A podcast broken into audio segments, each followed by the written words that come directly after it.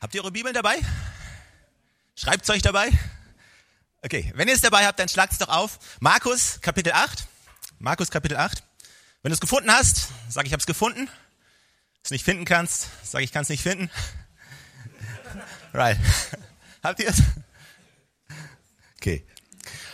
Und als er die Volksmenge, äh, ab Vers 34 übrigens, habe ich das schon gesagt? Hab ich nicht? Okay. Ich finde es mal blöd, wenn Prediger nur die Kapitel nennen und dann einfach anfangen zu lesen. Du bist am Suchen, wo liest er denn? Dann hast du es gefunden, dann ist er fertig. Okay, Vers 34. Und als er die Volksmenge samt seinen Jüngern herzugerufen hatte, sprach er zu ihnen. Wenn jemand mir nachkommen will, verleugne er sich selbst und nehme sein Kreuz auf und folge mir nach. Denn wer sein Leben retten will, der wird es verlieren. Wer aber sein Leben verliert um meinetwillen und um des Evangeliums willen, wird es retten. Denn was nützt es einem Menschen, die ganze Welt zu gewinnen und sein Leben einzubüßen? Wenn jemand mir nachkommen will, dann verleugne er sich selbst und nehme sein Kreuz auf sich. Wer sein Leben retten will, der wird es verlieren. Wer sein Leben verliert, um meinetwillen und um des Evangeliums willen, der wird es retten. Gott, ich danke dir für diesen heutigen Morgen. Ich danke dir für die Gelegenheit und das Vorrecht, dein Wort zu predigen. Und ich möchte dich bitten, Gott, dass du zu uns kommst, dass du unsere Herzen öffnest, dass du uns zu uns sprichst, dass wir verändert werden. In deinem Namen. Amen. Ich liebe solche Bibelstellen. Rein von meiner Persönlichkeit her liebe ich solche Bibelstellen. Ich liebe es, wenn Dinge uns herausfordern, wenn Dinge uns herausfordern, einen Preis zu bezahlen. Dinge, die mich herausfordern, mein Leben zu verändern. Solche Bibelstellen, die uns immer wieder daran erinnern, es geht nicht nur um mich, sondern ich selbst bin Teil von etwas Größerem. Wir alle sind Teil von etwas, was viel größer sind als wir selber. Und ich liebe es einfach und ich mag es, wenn Gottes Wort anfängt, uns so herauszufordern, dass wir wirklich herausgefordert sind. Also es, es gibt so Bibelstellen, die liest du durch und denkst dir, ja, das ist gut, das ist schön. Und dann gibt es so Bibelstellen, liest und denkst dir, oh, okay. Und dann gibt es Bibelstellen, die würdest du am liebsten rausreißen aus der Bibel. Kennt ihr die auch? Habt ihr auch so ein paar davon? Ich habe ein paar davon. Aber eines Tages werde ich sie verstehen. Aber weißt du, in all dem, über dass wir hier sprechen, wir haben uns überhalten, unterhalten über, das ist Erweckung. Wir haben darüber gesprochen, wie Gott Erweckung bringen möchte. Und weißt du, Erweckung beginnt mit uns. Und wenn wir bereit sind, den Preis zu bezahlen und wenn wir bereit sind, die extra Meile zu gehen und wenn wir bereit sind, das zu tun, zu dem Gott uns berufen hat, dann kann großartig, kann großartiges passieren. Und rein von meiner Persönlichkeit her, weil ich einfach so ein bisschen strukturiert bin und so in die Richtung denke, kann es auch manchmal passieren, dass ich vergesse bei all diesen Sachen, von denen wir hier sprechen, weil was ist Erweckung? Ja, was ist Erweckung? Erweckung ist, wenn Menschen zu Jesus Christus finden. Erweckung ist, wenn Menschen anfangen, in der Fülle zu leben, die Jesus Christus für sie hat. Erweckung ist, wenn Menschen Vergebung empfangen, wenn Menschen sehen oder begreifen, was Jesus Christus, was Gott wirklich für sie getan hat. Und in all unserem Mühen, in all unserem Streben danach, diesen Preis zu bezahlen, vergessen wir manchmal auch, dass es nicht nur, dass wir nicht nur hier sind, um den Preis für andere zu bezahlen, sondern dass Jesus Christus auch einen Preis bezahlt hat für uns. Dass all das, was wir uns für alle anderen wünschen, vergessen wir manchmal selbst in Anspruch zu nehmen für uns selber. Ja, wir wollen den Preis bezahlen. Ja, wir wollen das Kreuz auf uns nehmen. Ja, ihr kennt diese Bibelstelle, wo es darum geht, das Kreuz auf sich zu nehmen. Und die meisten Menschen assoziieren damit, das Kreuz auf sich zu nehmen. Ja, das bedeutet, den Preis zu bezahlen. Das bedeutet, die Last zu tragen. Und, aber weißt du, das Kreuz von Jesus Christus, das, was er eigentlich schon getragen hat, dieses Kreuz auf sich zu nehmen, bedeutet auch, all das anzunehmen, was nämlich dort passiert ist. Nämlich Vergebung, Friede, Heilung, Freude, all diese guten Dinge, zu denen wir Zugang haben durch sein Kreuz. Das heißt, das Kreuz auf sich zu nehmen, bedeutet nicht nur alles zu tragen, sondern bedeutet auch anzunehmen, was Jesus Christus schon am Kreuz für uns getan hat. Und deswegen dachte ich einfach heute Morgen, was ich machen möchte, ich möchte einfach so ein bisschen daran erinnern, und der Titel von der Message heute lautet, es geht heute nur um dich. Es geht nur um dich. Und weißt du, wir sagen immer so, oh, es geht nicht um uns. Es geht um mehr als nur um mich. Ja, es stimmt. Aber das ganze Ding hat damit angefangen, dass es um dich geht. Jesus Christus ist nicht am Kreuz gestorben für irgendjemanden, sondern für dich. Und all die Sachen, die er verspricht, die, die verspricht er nicht für irgendjemanden, sondern die verspricht er für dich. Und ich dachte mir heute Morgen, warum schauen wir uns nicht einfach mal ein paar Sachen an, die er für uns getan hat und die er tun möchte? um uns einfach daran zu erinnern, in diesem, all diesem Ausstrecken nach Erweckung, wir wollen mehr, wir wollen Menschen sehen, wir wollen den Preis bezahlen. Erstens nicht vergessen, dass all diese Versprechungen auch Ja und Amen sind für unser eigenes Leben. Und lass uns nicht damit aufhören, in Anspruch zu nehmen, was Gott für uns getan hat. Alright? Und ich habe ungefähr 38 Punkte, die er tun möchte und kannst dir ausrechnen, wenn ich ungefähr zwei Minuten pro Punkt benutze, dann sind wir in wie vielen Minuten? Eine Stunde und 16 Minuten. Okay, wollte nur prüfen, ob ihr Mathe könnt. Okay, hier ist mein erster Punkt. Er möchte dir Leben geben. Ganz einfach. Johannes 10, Vers 10, da steht, ich bin gekommen, damit sie das Leben haben, damit ihr das Leben habt und das Leben in Fülle habt. Jesus möchte, dass du Leben hast. Er ist nicht gekommen, damit du ein durchschnittliches, kleines, normales, gerade so durchkommen Leben lebst. Er ist gekommen, damit du Leben hast, in Fülle hast. Und ich habe neulich darüber gesprochen, Leben in Fülle bedeutet nicht, dass es immer nur alles super ist. Ja, sondern ein Leben in Fülle zu führen bedeutet, die guten Seiten des Lebens und die schlechten Seiten des Lebens gleichmäßig zu umarmen und anzunehmen. Und durch Jesus Christus zu leben und zu wissen, die Fülle des Lebens, die, die kann ich genießen. Durch einen Retter, der, der, der mir Leben wünscht, der mir Gutes wünscht, der mich nach vorne bringen möchte. Der möchte, dass du aufblühst. Nicht nur der, der neben dir sitzt. Nicht nur die Leute in deiner Connect-Gruppe, nicht nur die Leute in deinem Team. Nicht nur alle anderen. Nein, Gott möchte, dass, dass, dass dein Leben aufblüht. Dass deine Ehe aufblüht. Dass deine Finanzen aufblühen. Dein Business aufblüht. Ja, er hat so einen großartigen Plan und er möchte, dass du aufblühst. Glaubst du das selber? Weißt du, manchmal leben wir so, haben wir noch diesen Anspruch in all dem, ja, wir sind bereit, einen Preis zu bezahlen. Und wir geben Dinge auf. Aber in all dem fallen wir nicht auf der anderen Seite vom Stuhl und sagen, ich lebe in so einer Armutsmentalität, ja. Ich darf nichts mehr für mich haben, weil sobald ich etwas für mich habe, dann haben andere Leute weniger. Und Gott möchte, dass du lebst. Gott möchte, dass du Leben in Fülle hast. Und nur, nicht nur, weil du in Fülle lebst, heißt es nicht, dass jemand anderes nicht in Fülle leben kann. Manchmal Manchmal haben wir das Bild so davon, dass das Leben ist so eine Art Kuchen. Mag jemand Kuchen? Okay. Also manchmal denken wir, das Leben ist so eine Art Kuchen und je größer mein Stück ist, desto kleiner wird das Stück von jemand anderem.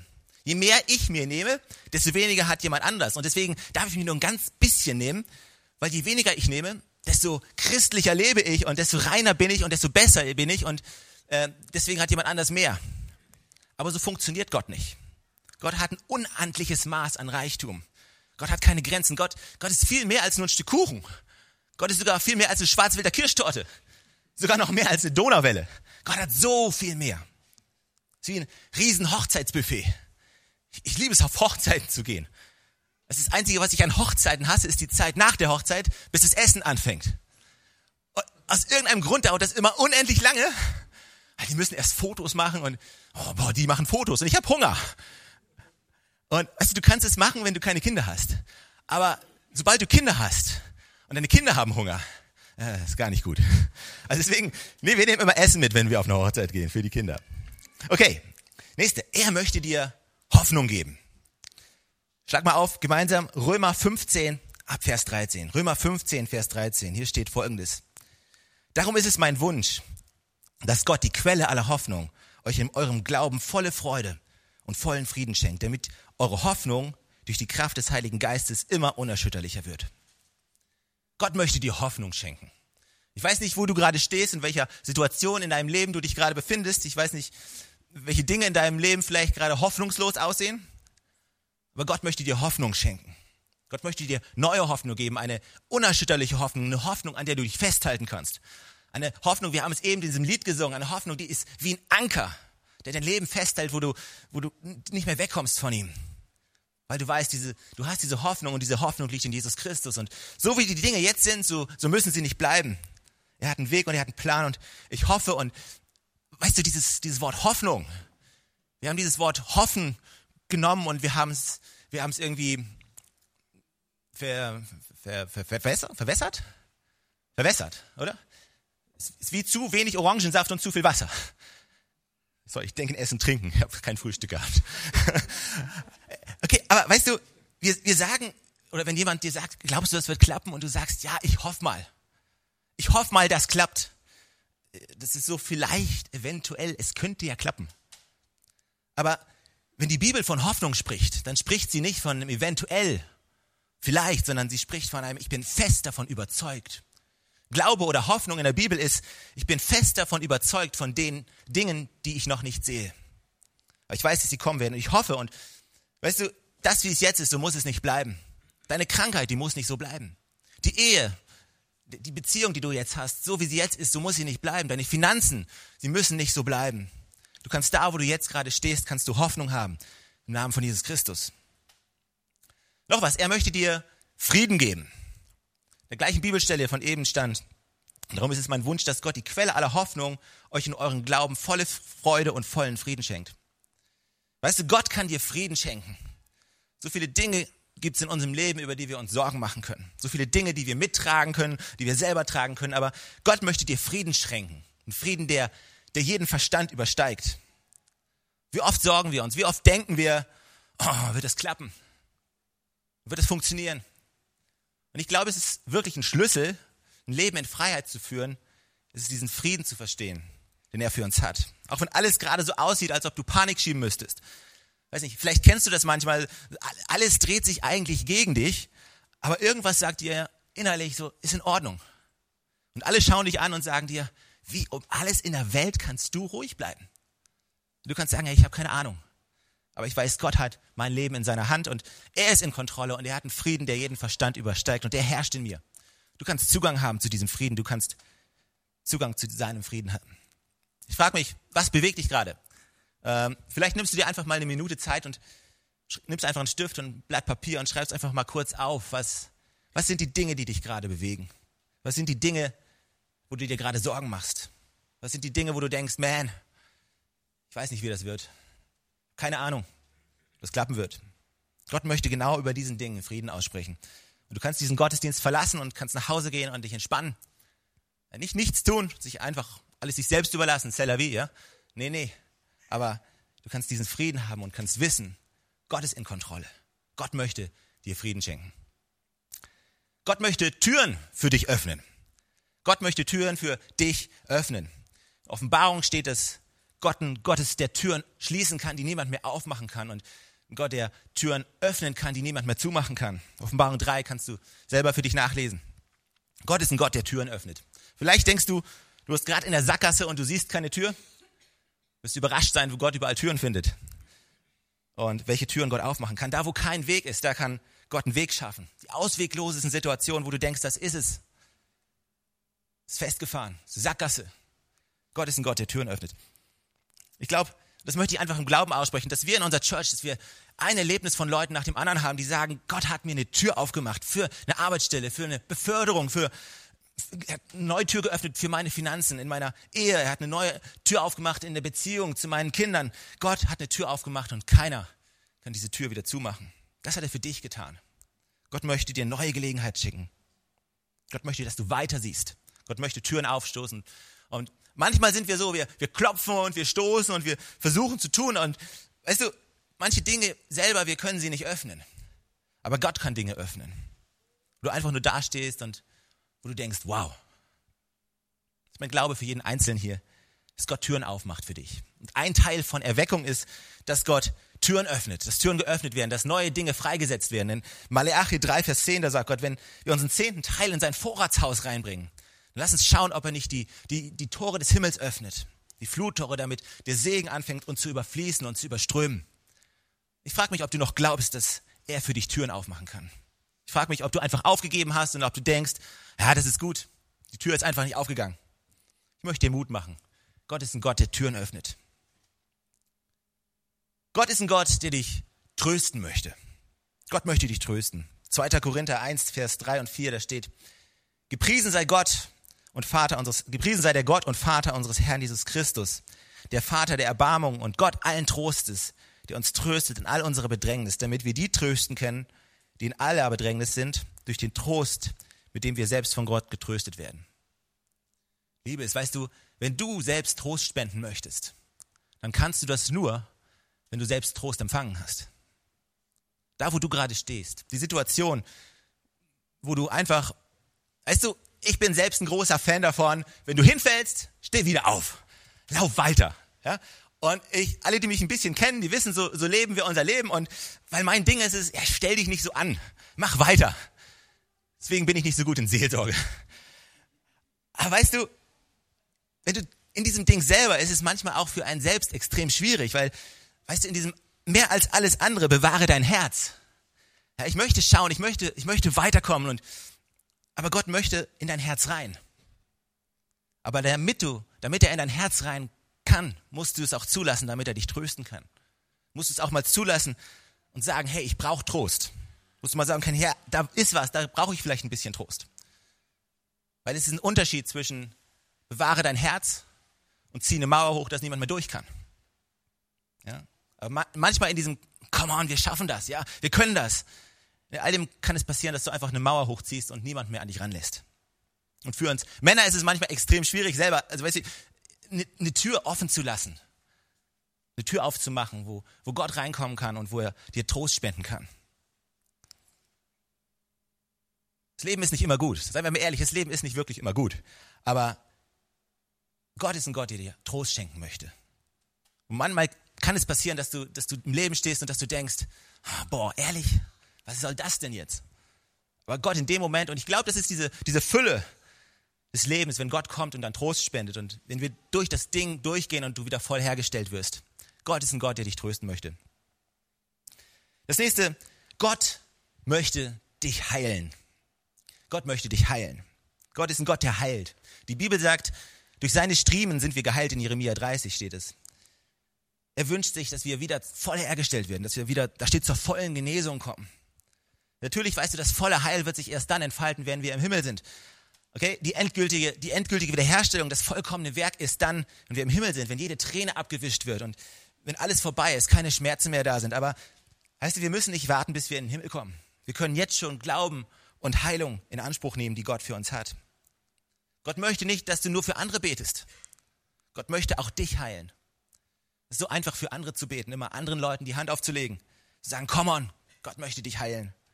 Aber wann hast du das letzte Mal für dich selbst Gebet in Anspruch genommen? Wann hast du das letzte Mal gefragt, komm on, könnt ihr für mich beten?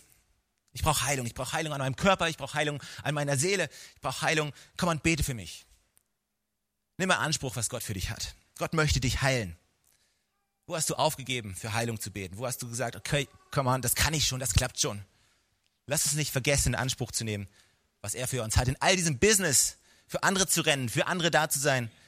Gott möchte auch dich heilen. Gott möchte dir vergeben. Nächster Punkt. Gott möchte dir vergeben. Epheser 1, Vers 7 bis 8 steht, durch ihn, der sein Blut für uns vergossen hat, sind wir erlöst. Durch ihn sind unsere Verfehlungen durch, durch ihn sind uns unsere Verfehlungen vergeben. Darin wird sichtbar, wie groß Gottes Gnade ist. Gott ist nicht im Business vom Richten. Gottes Business ist das Business von Vergeben.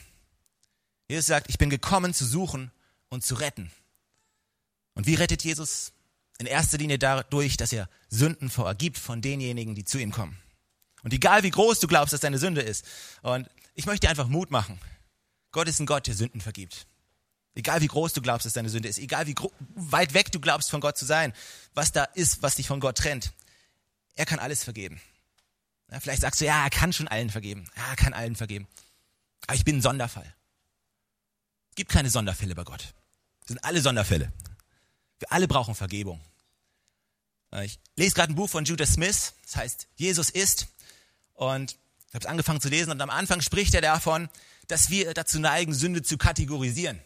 Ja, es gibt diese kleine Sünde, dann gibt es die semi-kleine Sünde, dann gibt es die mittlere Sünde, dann gibt es die semi-mittlere Sünde, dann gibt es die große Sünde, die große Sünde, semi-große Sünde und dann gibt es diesen riesengroßen Klunker, der schlimmer ist als alles andere. Und wir glauben immer, wir, wir glauben immer, dass die mit den riesengroßen Sünden, oh man, wenn, wenn Gott denen vergeben kann, dann kann er allen vergeben. Wir kategorisieren und wir denken, die eine Sünde ist schlimmer als die andere. Und ich glaube, Sünde trägt verschiedene Konsequenzen. Je nachdem, was du tust, die Konsequenz von deiner Sünde, die musst du tragen und die ist unterschiedlich. Aber für Gott, er bewertet sie in seiner Bibel nicht. Er sagt nicht, die eine Sünde ist schlimmer als die andere. Er sagt nur, es gibt Sünde. Und ich bin gekommen, um Sünde zu vergeben. Egal wie, wie schlecht du glaubst, dass du bist, egal wie weit du weg bist von Gott und was du denkst von, von ihm und was du denkst, was er über dich denkt. Egal, was du angestellt hast. Wenn du sagst, hey, niemals. Doch, doch. Sogar heute Morgen, wenn du dich bekennst und zu ihm hingehst und sagst, Gott, hey, schon wieder. Dann sagt Gott, warum schon wieder? Ich weiß gar nicht, dass du schon mal gemacht hast, weil ich habe deine Sünde weggewischt. Ich habe sie ins tiefste Meer geworfen. Ich kann mich nicht mehr dran erinnern. Wenn wir zu Gott gehen und sagen, hey, ich habe schon wieder, dann sagt er, was denn schon wieder? Weil er hat's vergessen. Gott, bei Gott gibt's nicht schon wieder das gleiche Problem. Schon wieder, ja. Er hat dir vergeben und er vergibt dir nochmal, vergibt dir nochmal, er vergibt dir nochmal. Hör hör nicht auf, in Anspruch zu nehmen, was er an Vergebung für dich hat. Gott möchte dich leiten. Gott ist ein Gott, der dich leiten möchte. Psalm 119, Vers 105 steht, dein Wort leuchtet mir dort, wo ich gehe. Ist ein Licht auf meinem Weg. Gott möchte dich leiten. Gott ist ein Gott, der dich nicht allein im Regen stehen lässt, der dich nicht allein den Weg gehen lässt, der nicht sagt, hey, probier mal aus, lauf mal los, sondern Gott sagt, komm on, ich möchte dich leiten, ich möchte gemeinsam den Weg mit dir gehen und mein Wort ist wie eine Lampe, die dir den Weg weist. Gottes Wort ist sowas von reich. Auf jede Frage finden wir eine Antwort im Wort Gottes, wenn wir nur lange genug suchen. Ich habe noch so viele Fragen, die selber nicht beantwortet sind, aber ich bin überzeugt, dass jede Frage, die wir haben, eine Antwort findet im Wort Gottes. Aber Gott ist jemand, der dich führen möchte, der dich leiten möchte. Das letzte Mal, als du eine wichtige Entscheidung getroffen hast, in deiner Ehe, hast du Gott gefragt? Hast du ihn gefragt? Letztes Mal, als du eine wichtige Entscheidung getroffen hast in deinen Finanzen, hast du Gott gefragt? Hast du wirklich Gott gefragt? Wirklich darauf vertraut zu hören?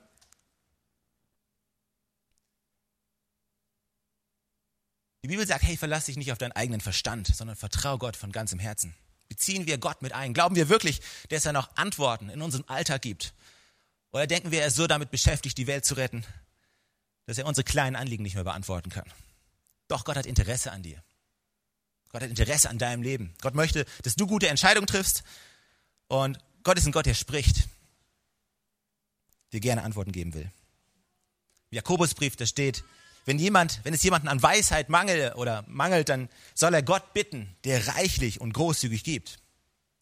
Wann hast du das letzte Mal Gott mit einbezogen? Wann hast du das letzte Mal gesagt, komm an Gott, führ mich, zeig mir den Weg. Was soll ich, soll ich da lang oder da lang oder da lang? Was? Gott spricht. Gott ist ein Gott, der spricht und der dich leiten möchte.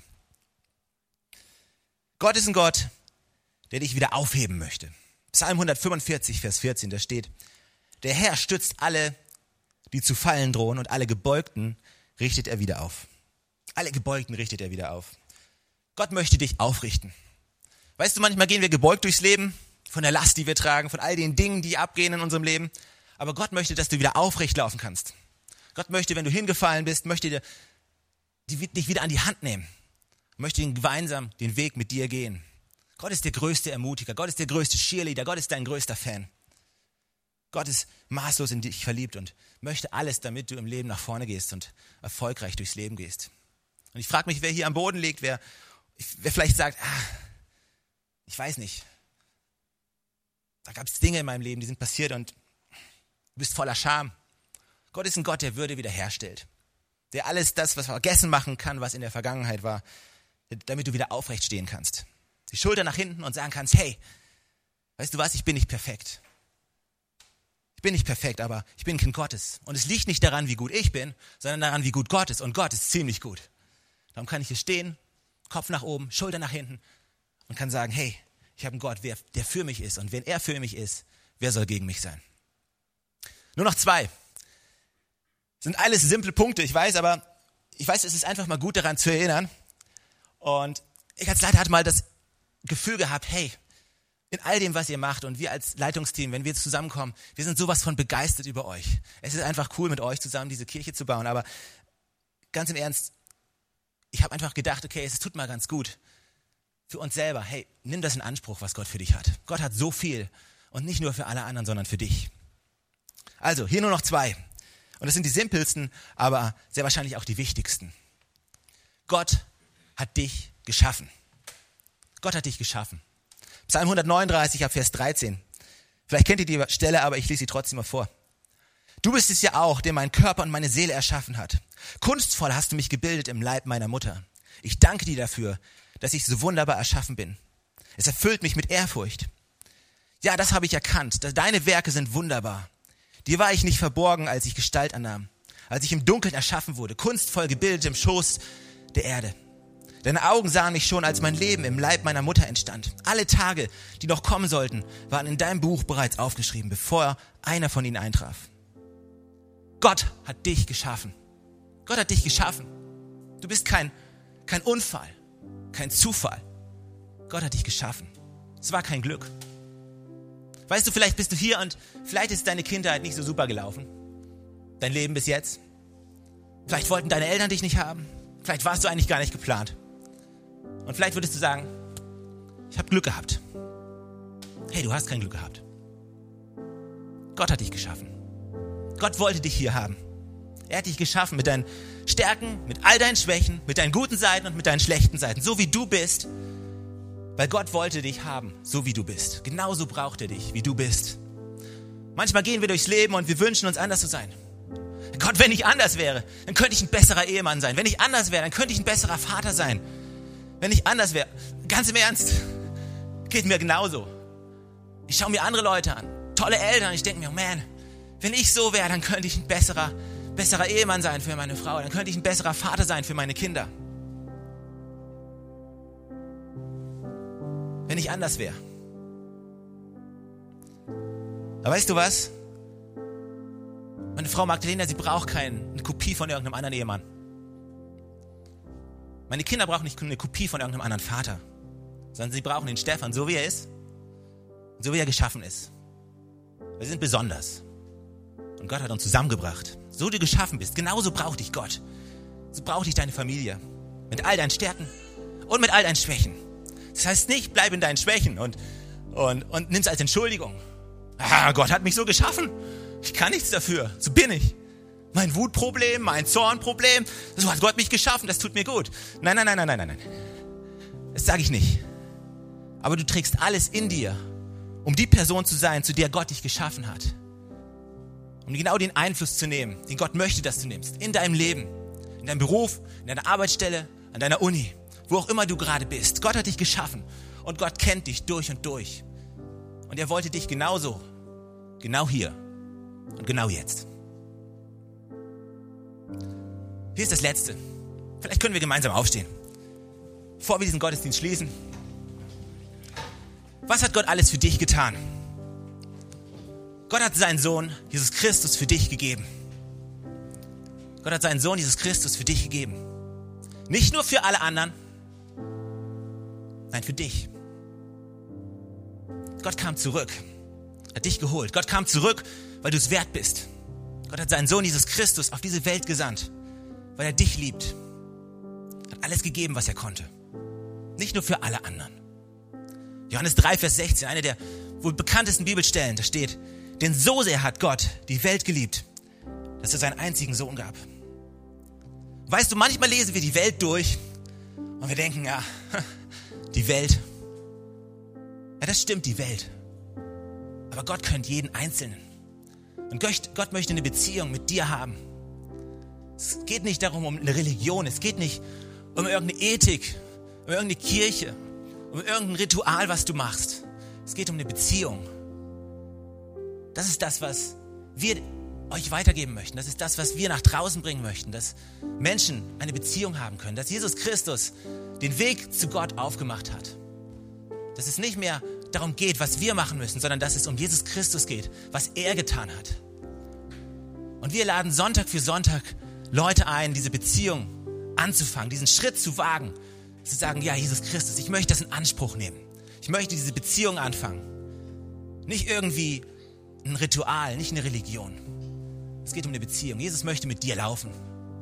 Er möchte mit dir gemeinsam durchs Leben gehen. Und er hat alles getan, dass es möglich ist. Die Frage ist, was machst du? Ich möchte dich einladen, diese Beziehung anzufangen, diesen Schritt zu wagen auf Jesus Christus hin. Nicht Mitglied irgendeiner Kirche zu werden. Du musst nicht Mitglied dieser Kirche werden. Du kannst nicht Mitglied dieser Kirche werden. Sondern es geht darum, diese Beziehung mit Jesus Christus zu führen. Wir werden alle gemeinsam jetzt ein Gebet sprechen und ich lade dich ein, wenn das das ist, was du sagst, was dein Herz denkt, wenn du das anfangen möchtest, diese Beziehung, dann lade ich dich ein, dieses Gebet von vollem Herzen mitzubeten.